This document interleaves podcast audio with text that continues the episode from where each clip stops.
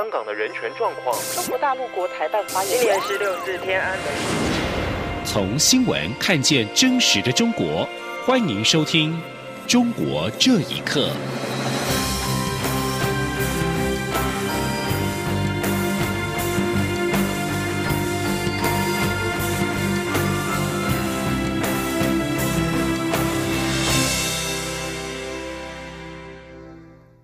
听众朋友们，晚安，欢迎收听《中国这一刻》，我是李自立。蔡英文总统今年走访马祖，视导国军。他在晚间透过脸书贴文指出，今年前往马祖关心前线的陆军以及海龙蛙人部队，谢谢每一位国军弟兄姐妹肩负起守备马祖、捍卫国家安全的责任。总统也再次强调，和平从来不是靠别人的施舍，而是靠自己捍卫。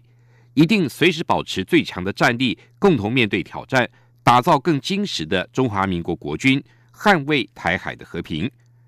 另外，总统也提到，马祖不只有国军及坑道，还有很丰富多元的自然跟人文景观。他也推荐大家利用假日到马祖走走。陆客来台紧缩，立法委员郑宝清今天指出，如果依照人口比例计算，台湾去中国大陆旅游的人次远超过陆客来台的一千多倍，是否我方也要限制台湾前往中国大陆旅游？对此，观光局长周永辉答询时强调，别人不对，我们无需跟进，也呼吁中国大陆能够合理的开放陆客来台。记者吴丽君的报道。两岸关系严峻，陆客自由行自八月起无预警暂停，团客也自九月起减半。根据统计，今年九月上旬，陆客来台人数只有九千六百一十人，较去年同期下降八成以上，也让许多业者苦不堪言。为此，立法委员郑宝清七号在交通委员会咨询交通部观光局长周永辉，去年国人前往中国大陆旅游的人次高达四百一十。八万人次，但陆客来台人次却是两百七十万，因此若依人口比例差距相当大，是否我方也要进行反制？郑宝清说：“如果以中国的十三亿八千六百万人来计算，他们来台湾大概只有百分之零点零一了。那台湾用两千三百万人去看的话，哦。”台湾去大陆是十一点七四趴。简单的说，台湾中按人口数去计算，我们去中国的比例是高达他们的一千一百七十四倍，一千一百七十四倍哦。那为什么他们讲说不让中国人来台湾观光？我们可以不可以同时也限制去那边观光？对此，周永辉认为别人不对，我们无需跟进。他说：“呃。”别人做不对的事，不见得我们要做不对了。对，就是说这个本来就是旅游的部分，旅游是自由交流的。对，那我们也是希望大陆能够合理开放。立委童慧珍质询时，则批评政府针对陆客紧缩的做法，就是扩大国民旅游补助，撒钱救观光，质疑根本是治标不治本。不过，交通部政务次长王国才达询表示，交通部也寄出国际旅客增量计划，针对去年。一千一百零六万国际来台旅客的前十大客源市场加强宣导。王国才说：“那其中这个前十名的了哈，就是说从日本、港澳、韩国、美国等等的，大概有九百七十几万，也就是说。”占了大概八十八 percent，所以我们在这个国际观光的增量计划里面，针对这十大里面，我们做很多加强的一些行销。此外，去年台湾观光外汇收益达一百三十七亿美元，较二零一六年成长百分之十一点二九，名列史上第三高。王国才也评估，今年国际来台旅客可略增到一千一百二十万人起跳，观光外汇收益应可持平。中央广播电台记者吴丽君在台北采访报道：中国对外军事扩张已经引起周边地区的不安跟警觉。美日台学者专家日前在一场美国智库二零四九项目研究所研讨会中，讨论了未来美日台三方安全合作。观察人士认为，美国以及其印太地区的盟友必须加强合作，而且这样的安全合作更有其必要性跟急迫性。必须共同应对中国的威胁。美国之音报道指出，美台商会会长韩如博指出，美中贸易战不能只从关税的角度看，还涉及到未来科技跟美国要如何赢得这场战役。他建议日本增加跟台湾的安全与政治对话。韩如博还表示，美国可以也应该为三方更好的合作，在军事层级上提供互动平台。他希望以美日同盟的平台作为起步，最终可以导向台日建立彼此的直接沟通机制。香港电台报道，香港政府四号宣布禁止蒙面法之后，五号、六号两天的周末假期发生多起冲突。网民也号召在今天下午再到全港十八个区的多个商场聚集，以对禁止蒙面规例表达不满。香港实施蒙面法之后，在明天八号将是第一个上学的日子。香港教育局日前就向全香港的学校发信函，要求校方在明天上午十一点以前回报戴口罩学生的人数等。对此，已经有中学校长表明不会上报。香港禁蒙面法实施两天之后，警方在五号凌晨在九龙蓝田启田商场拘捕了两名男女，两人同被指控一项非法集结罪跟一项使用蒙面物品罪。法官则是把案件延到十一月十八号在观塘裁判法院聆听，两人各以港币三百元跟一千元交保，期间不得离港，并且要遵守宵禁令。韩国三星电子近日宣布，已经停止中国手机工厂的生产，原因是来自中国内部的竞争日益激烈。根据韩国媒体报道，这意味着三星将退出中国的智慧手机生产。评论分析，这说明了中国基础制造业环境已经不如过往，加上政治环境的高速恶化，加速了压缩国际厂商在中国的生存空间。请听以下报道。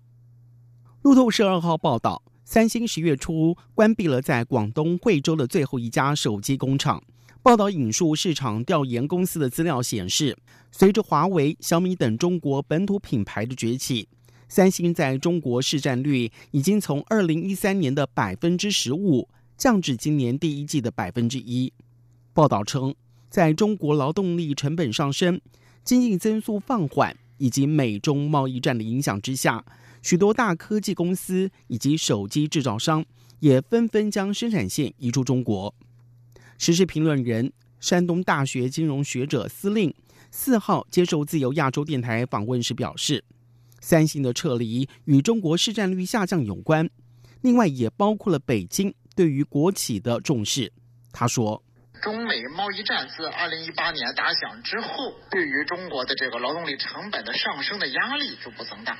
很多在华企业的生产，其实它的利润空间已经是微乎其微了。这五六年以来呢，习近平所推行的比前几任更加的啊，对于国有企业的这种重视的程度，让三星有一种会降的预兆。三星这个外来户呢，可能会受到更大的影响。根据最新行业研报显示，中国自家手机大厂华为的领先优势进一步的扩大。中国前五大手机厂商合计市占率已经达到了百分之九十八点四，其他品牌市占率已经跌至百分之一点六，创历史新低。其中已经不见三星的身影。时事评论人李家宝表示，三星关闭在中国最后一家工厂其实并不奇怪。他说。除了说明中国的基础制造业环境已经不再像过去一样具有低人权成本，而能够过度压榨的人工成本之外，中国政治环境的高速恶化也加速了在华厂商，特别是低端制造业的退场。当然，我们可以看到，三星大中华区总裁在接受人民日报采访时表示，本次三星最后一家手机制造厂的关闭是为了加强。改革创新，加快转型升级，但本质上，三星在华市场的萎靡不振，夹杂美中贸易、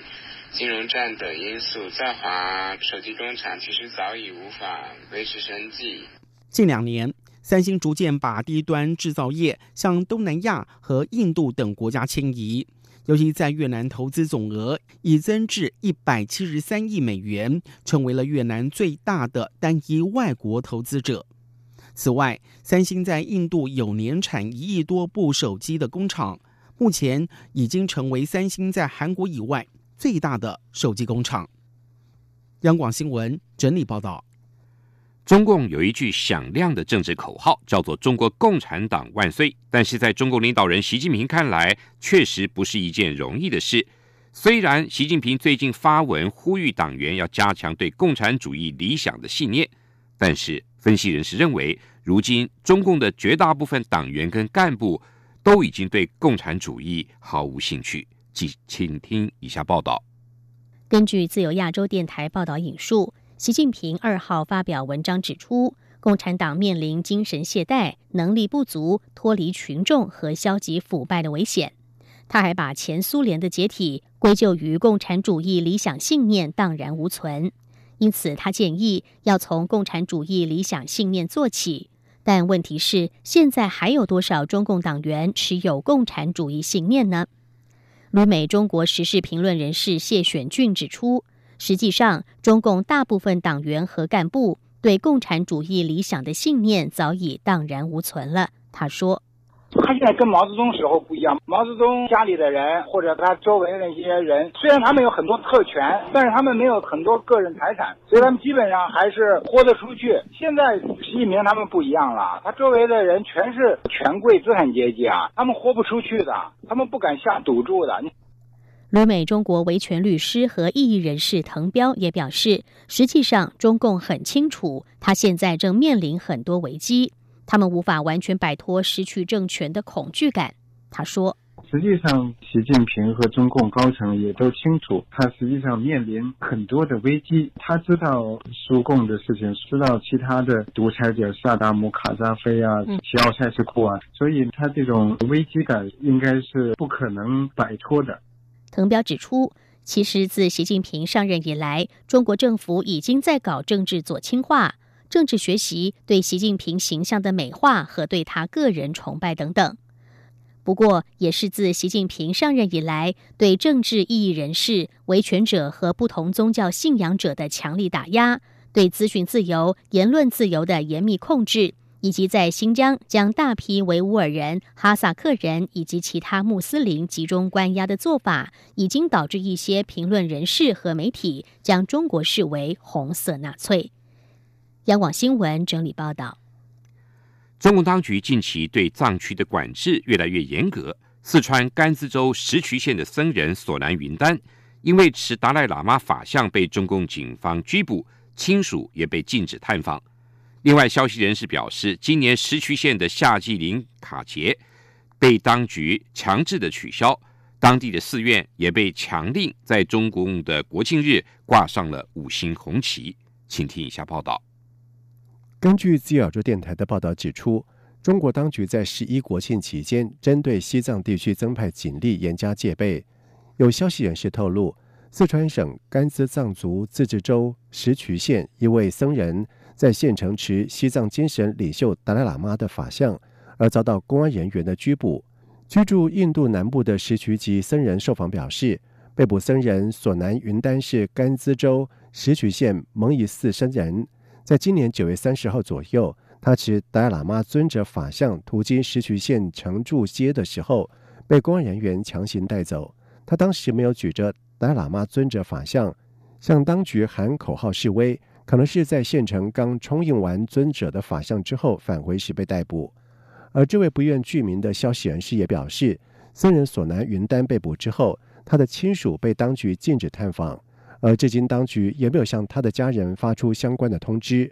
另一位石渠籍有关消息人士在五号也证实，中共当局近日在石渠县加大严控措施，严查路人，使得当地蒙仪寺僧人索南云丹在此期间遭到了拘捕。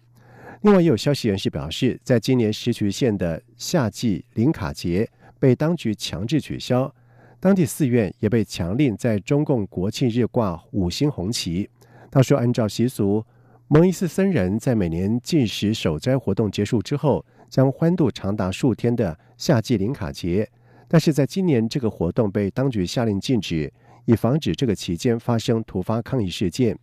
另外，在这个月中国国庆日来临之前。蒙以寺为主的石渠县多座的寺院被强令挂五星红旗。以上，中国这一刻，谢谢。